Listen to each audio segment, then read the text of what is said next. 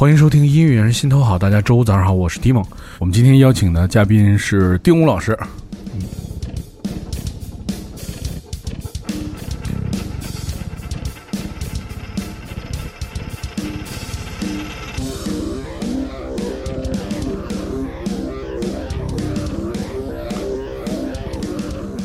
对，当我们听到这个人名和这个音乐的时候，其实基本上大家就是也能够回想起来。我觉得应该是在，呃，在你人生当中肯定会有一个阶段吧，在九从九十年代，呃中期中末期开始就知道了这个，呃华人音乐领域里面最好的乐队唐朝乐队。然后这个时候，然后这里面的主唱丁武老师，然后以及唐朝乐队这么多年的这个。我觉得应该是算中国现现在为止就是也是时间最长的乐队，而且就是也是这个艺术生命是非常长的一支乐队。然后今年呃，应该在去年的时候，丁武老师也是签约了这个以个人的名义签约了摩登天空，然后所以就出版了自己的这个专辑叫做《一念》。然后今天也是特别荣幸啊，请到丁武老师来做客唐宋广播，来聊聊这张唱片，还有以及关于个人的一些故事。对啊，谢谢听众，谢谢主持，嗯。这个其实我还我还是挺激动的，就是因为毕竟我们是那代人，从那代人长起来的，就是从开始第一张专辑，是的，然后红红磡音乐节或者这样，我觉得就是说这么多年，其实我我一直有一个问题啊，就是说怎么保持那个自己一直的那种状态，就在音乐里面那种状态。对，嗯，对于我来说，一方面就是说跟着时间跑吧，嗯。嗯，一边听音乐，一边练琴，一边嗯，这个做音乐，一边思考着，就是说，呃，生活还有音乐怎么能够让自己更有意思吧？活的，嗯嗯，其实也没有真的，你说，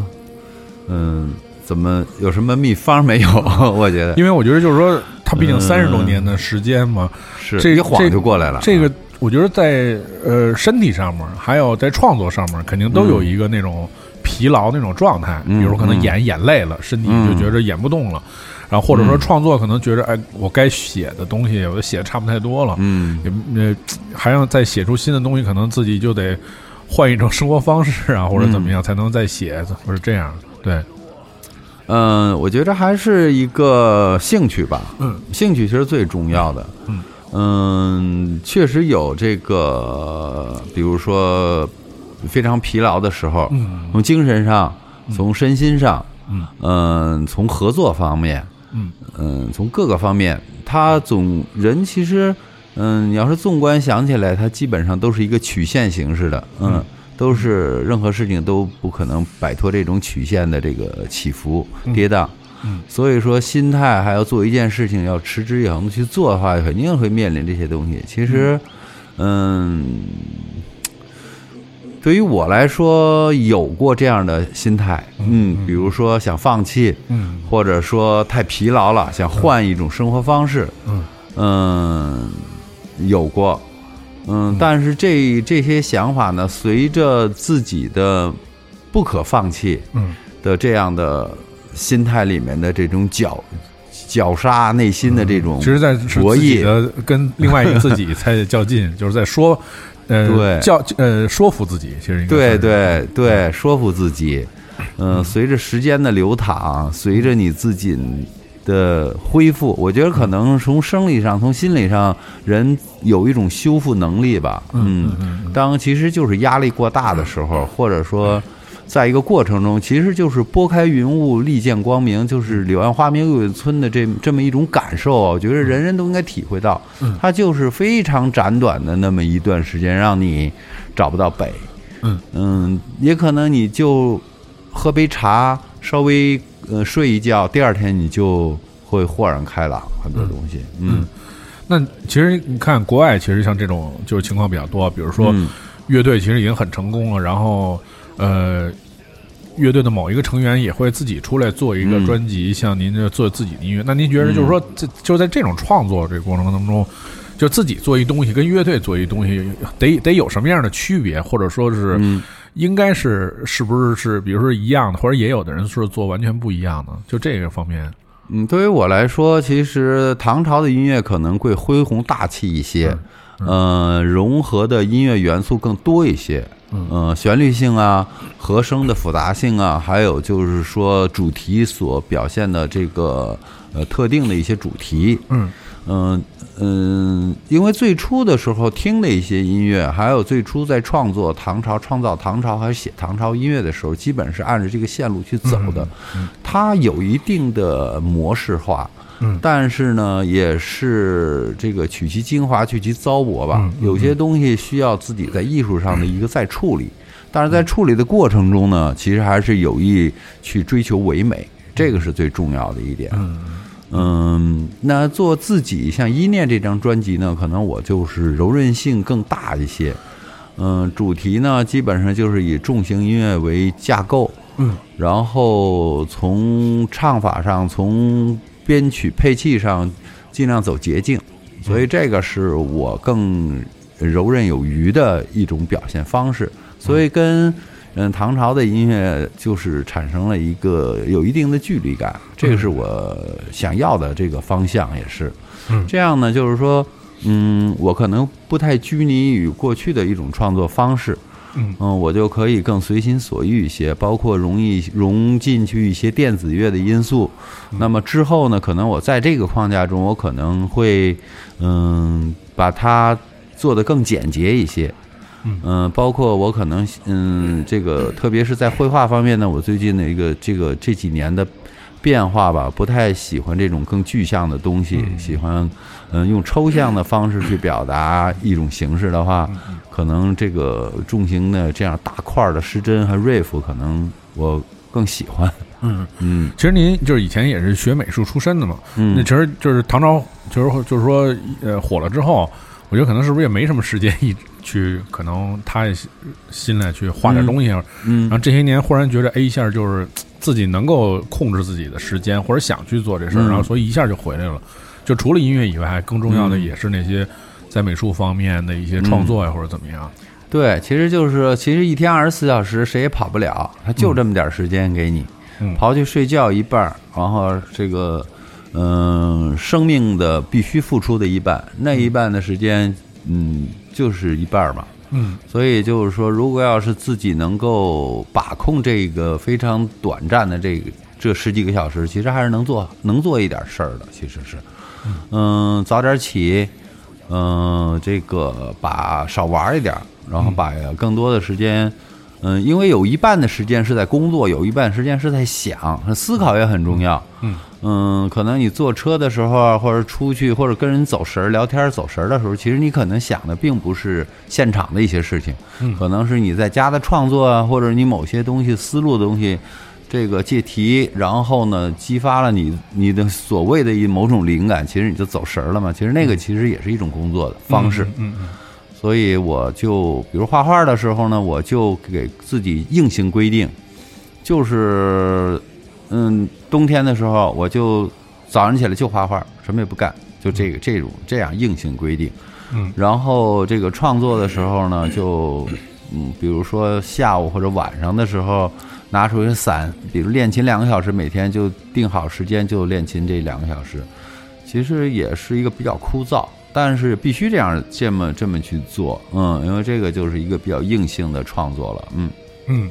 所以其实我觉得就是对于就是自己的那个约束啊，其实从来没有放松过。嗯，就是因为毕竟时间是自己可以掌控的嘛。但其实我觉得很多人是在生活当中缺乏这种约束感，可能比如说看一手机啊，俩小时就过去了，今天这事儿可能也什么也没干。对，我觉得您还是一直在就是以一个自己的一个有自己有一个标准在约束自己。嗯，对，所以就是说，比如你看像像就是这么多年，虽然就是有各种各样演出啊，或者是怎么样，我觉得就是说还是能有一个比较好的一个状态去应对这些东西。因为你看，比如说今年发了专辑之后要做巡演什么的，是。我觉得一般，嗯，就是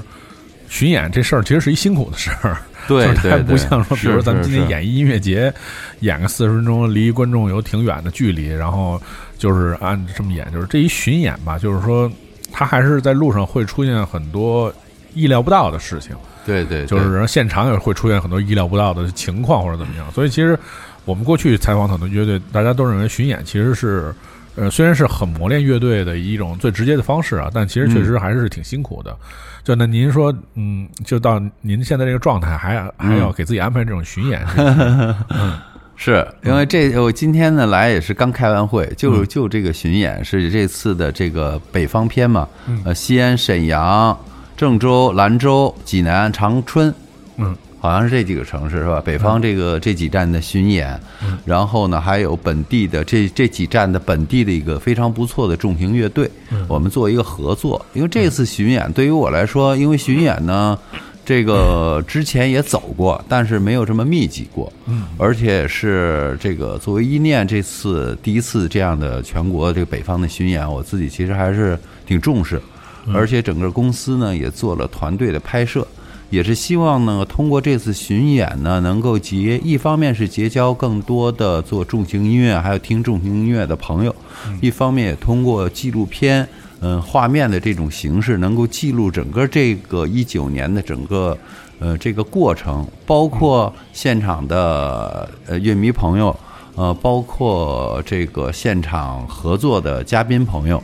嗯，你们的言谈举止啊，你们对生活、对音乐的理解啊，嗯嗯，都可以通过这个纪录片很自然的流露、很坦吐给我们，嗯，呃，把它作为永久的一个收藏、一个画面，然后我们会在一个特定的时间合作的网站作为一个纪录片的形式播出，其实也就是一种记录一种文化现象，记录一种金属乐在当下年轻人。还有我们热爱金属乐的这个群体里面的这些，它所存在的价值到底在什么地方？嗯嗯，这个是一个课题，所以呢，也是虽然现在还没有还没有第一站还没有演下去啊，只是我们在在在探讨这个问题啊，也是真的希望能够通过这样的一种形式吧，能够让更多的喜欢金属乐的乐迷朋友们，包括一些音乐人，能够参与之其中。嗯嗯，亲临现场也好。或者通过某种联系的方式吧，能够把你的故事告诉我们。嗯，这个因为也是一个，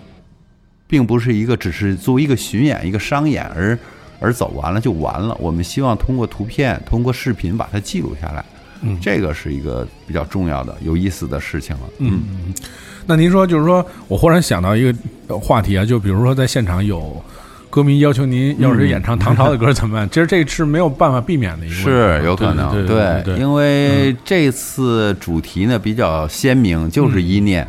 嗯，就是我个人的唐朝的音乐呢，因为唐朝的嗯编制啊，编制不在这个范范畴之内，所以我可能不能从命完成。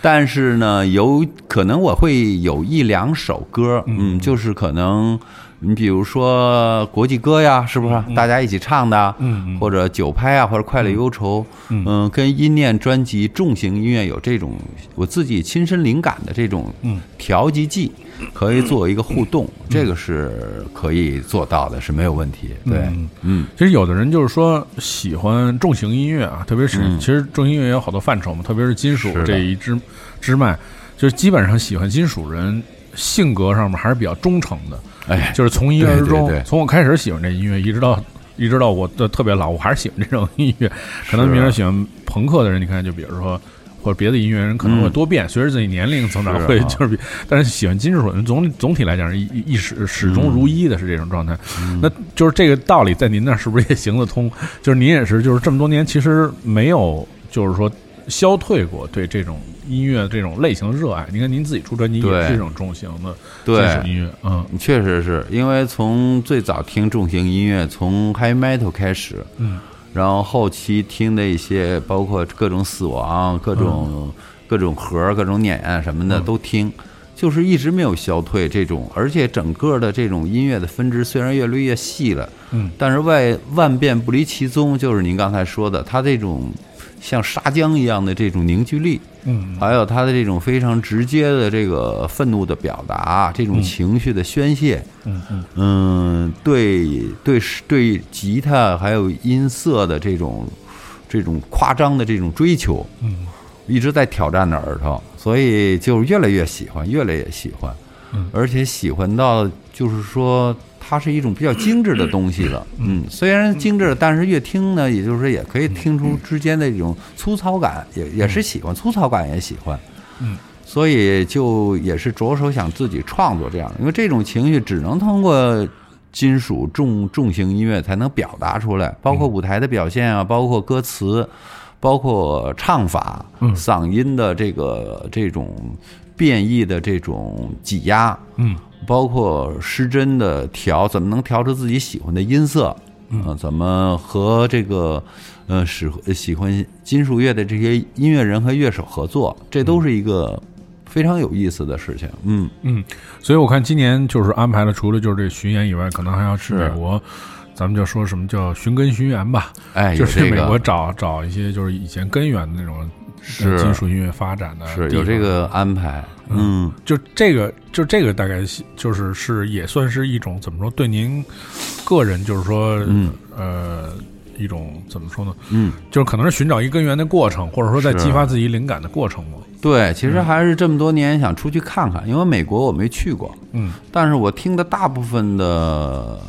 呃好的音乐都是来源于美国。嗯呃，也可能并不是本国没没这个本土的，有很多很多外籍的音乐人在美国发展，嗯，但是整个的这个文化音乐的这个文化的主线还是，呃，美国比较比较占主流的这种，嗯嗯，更多的音乐人他有这个氛围吧。嗯如果有这个机会，一方面是去嗯去看个演唱会啊，当然是最好。呃，再一个身临其境呢，可以去感受一下这个现场。其实这也是个学习，还有一个半度假，还有一种这个、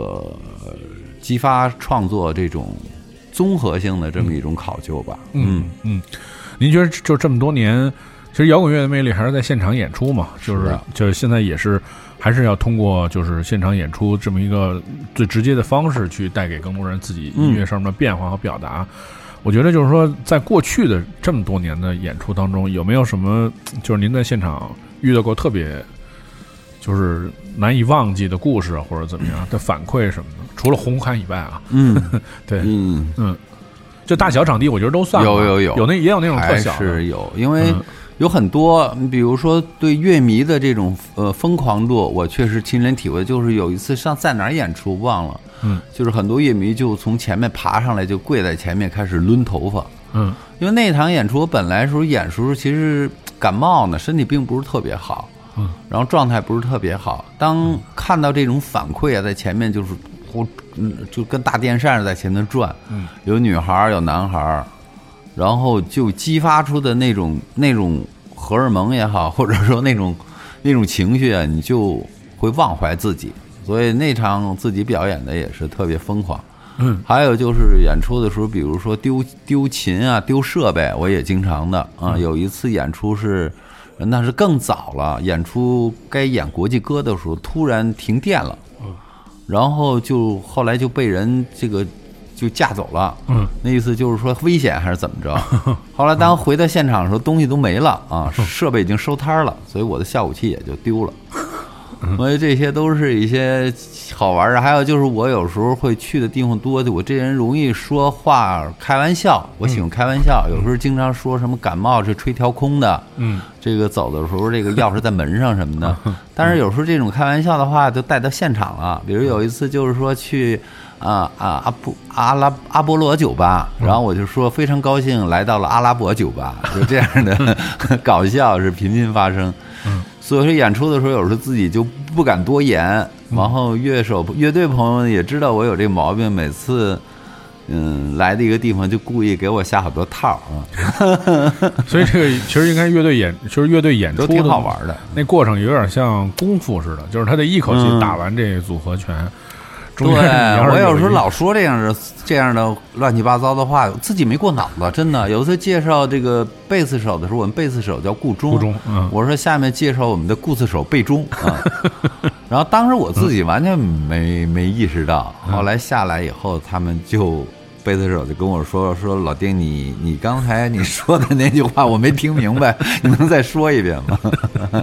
对 对，这也是特别有有趣的经历吧？对对对对对。呃，如果说呃，非要让您推荐一个就是自己的偶像这么多年啊，嗯。就是在音乐方面这个，是。您会推荐哪一位人？你，像重型的我就先不推荐了，因为有很多。嗯。我个人比较喜欢比较老道的哈，这个像 Dance Street 那个主唱马克诺夫勒对嗯。马克诺夫勒，我一直是比较喜欢他，因为在有时候自己安静的时候，还是喜欢听一点这样他的音乐，有点乡村味道，而且他的表达的音乐非常没有什么特别的炫技，嗯非常贴切，非常由心而读的那样的一个 solo 或者那种嗯低声的诉诉说式的这样的这样的诉事的这样的呃歌唱，就是特别的让人能放松吧。我还是而且他到老年以后写的自己的几个个人专辑，我也都很喜欢。嗯都怎么说呢？都非常平淡，但是能够表现他对生活的一一个态度吧，还是嗯嗯，我觉得可能是在那种，呃，可能比如说特别大声的失真啊，或者是嗯。超级复杂的演奏技术是。之外，其实我觉得可能很多人还是会去想追求那种特别真真挚的、简单的。的东西，对。就结构也特别简单，然后唱也特别简单，但是那个对。又能跟别人的感受是一样，去打动别人。对，是这样的，嗯。我我也有这个这确实这个体会，但是我就觉着，作为我现在来说，其实我还之前在做音乐的时候也在想过，就是说自己是不是也写点这样的音乐哈、表达一下。嗯，但是我觉得这种音乐目前来说还不适合我去去着手去写这样的歌。嗯，我觉得现在还是需要一些情绪情绪的东西吧。嗯，需要重型音乐。其实我一直个人的主张和鼓吹，中国需要重型音乐。我觉着，嗯，因为咱们从民歌、从文革时期走过来，听这些，包括中国的戏剧啊，当然里面也有很重的东西。你比如说河北梆子，嗯或者秦腔，它都很像重型音乐。嗯，其实它挺像这种重型音乐。对，包括他唱法那种，哎呀，那种那种，特别是河北梆子有那花脸什么的，他那种完全就是就是重型音乐。嗯嗯，只不过他是用板胡、二胡拉出来的那个、那个 riff，嗯。嗯，它有，但是呢，我们听的东西大部分还是比较偏软一些，情，因为跟中国人的这种内敛的心态可能也有关系，嗯。和现对现状的这种这种这种这种感受，嗯。嗯。但是听一点重型音乐，我觉着会激发你的更多的想象力，嗯，还有对生活的积极的这样参与，这个比较重要。嗯，多听一点重型音乐，可以不让自己变得那么，嗯，有些遇到一些事情以后那么麻木。麻木啊，或者磨磨唧唧的、麻木不仁的那种心态。嗯，嗯嗯嗯，就是平时除了音乐和绘画以外啊，有没有什么一些爱好，比如说什么宠物啊、旅游啊什么，我都爱好，但是我没时间去经营它。就给自己的我觉得爱好挺多的，包括游戏。其实游戏是个挺好玩的事情，嗯但是呢，只是它太浪费你时间了，嗯所以你不可能拿出的时间，嗯，去去消耗它。嗯嗯，包括宠物也是，嗯，因为我有小孩儿就养小孩儿就不整宠物了。之前喜欢养鱼，我特别喜欢养锦鲤。哦我喜欢锦，因为锦鲤是养鱼是从视觉上去、去满足视觉的一个疲劳。嗯嗯，当你看一汪水有鱼在那游的时候，真的是特别的放松吧。嗯，嗯但是养又是另一回事儿了。嗯，包括花花草草啊，就是中国的这种所谓的文化传统吧。嗯，嗯这个其实都挺喜欢的，耳濡目染的。但是现在没有时间去做，我觉着就是把家做好，把自己养好，先得把自己养好了再说。是，嗯，所以我现在一方面是锻炼身体最重要，嗯最爱的现在就是健身、嗯保健啊，健身，嗯，让自己能够永远保持一个非常积极的这么一种生活态度吧。嗯嗯。那那接下来就说这个保持绝妙身材了，保持绝妙身材 肯定就是健身嘛。嗯那比如说对于大众来讲，如果比如说让您推荐，呃，嗯。我今天只有二十分钟，嗯。然后那我必须要做的健身的那个是哪个？比如啊，是要举一些哑铃啊，还是跑步啊，是怎么样？因为这个众所说说法不一，大众，嗯，衣服一健身房，当然这个就是说大大家都认可的方式，我就不提了。嗯我一直认为是方寸之间，就是在不经意，就在你不原地方寸之地，你就可以保持健身。关键是心态是不是马上急速能转变？嗯，你比如说做个操、原地蹦啊什么的，就都可以做到的。就是在办公室健身是最好的，因为真要去健身房，那个属于是定定量级的，嗯，那是必须的啊。嗯，但是呢，你比如说就是一个跳绳，嗯，或者一个拽，我比较欣赏现在有这种就是拽拉的这个皮筋儿。哦，买一个拽拉的这种皮筋儿，十五公斤的这样，也不用太粗，嗯，然后有一根儿这个就放在包里就 OK 了，嗯。跳绳都可以不用，因为跳绳可以没绳，你可以空摇，啊，对对对对，空摇也是一样的，嗯。主要是让自己的肌肉群能够运动起来嘛。嗯。拽拉呢其实比较好，就是学古人射箭拿拽拉，哦，还有一根标准绳对折，对折以后正好是一个弓箭，嗯，一只手右手和左手交替，嗯，两个手指头勾住了，就当弓箭，嗯，弓箭，然后这个想象一个目标吧，就是这样的，因为。嗯，拽拉这个弓箭基本上全身都，脖子上的、后背的、前身的红二、红三，然后斜方肌，然后手指头腕力、耐心，拽起来以后能拉到弓能拉多大，然后你就保持一段时间，包括闭气，嗯、足脚站稳了，其实都都起到了一个非常非常好的方法。我有时候没事儿在家就是方寸之间就，我演出带着带着一个健身的，就是这个拽拉器的，挺方便的。嗯，看来这个我们这个我们有一个那个带货的节目啊，对，让听众 去告诉听众买什么东西。看来下次还得邀请你一次，不是讲讲这个随身可以这个锻炼的这个，这个这个确实很好，对，是。听起来不会就是说不麻烦，让你有必须你得想象着有一个条件才行，对。什么我必须得穿成穿着跑鞋啊，没必要是吧我必须得有一场地什么的，对对对，我觉得这挺好。比如你嗯。找一颗、找一个暖气管，你拴上，你就可以变成划船拽，哦是吧？然后拿俩脚一踩呢，平平平和推举就可以当举重，嗯平和拉直呢就是扩胸。嗯然后把那个腿一边固定在一个桌子上，腿呢可以内侧肌肉、外侧肌肉都可以变成呃提升，嗯，都反正挺有用的这个。嗯，这这这这是今天节目最重点的，我 对对对，这个道出了这个呃丁武老师给的这个独家这个秘诀啊，对对对对对，嗯，最后一个就是说，嗯我觉得对于对于您来讲，就是一直是在音乐的这个最前面的嗯，这个。不管是演出啊，还是说创作、出专辑什么的，那您就是说平常会，比如说也会关注一些年轻人的那种文化或者动态，或者比如说有没有想过说他们那个在想什么？嗯就是您看，比如说像金属音乐吧，嗯虽然它的本质上没有变，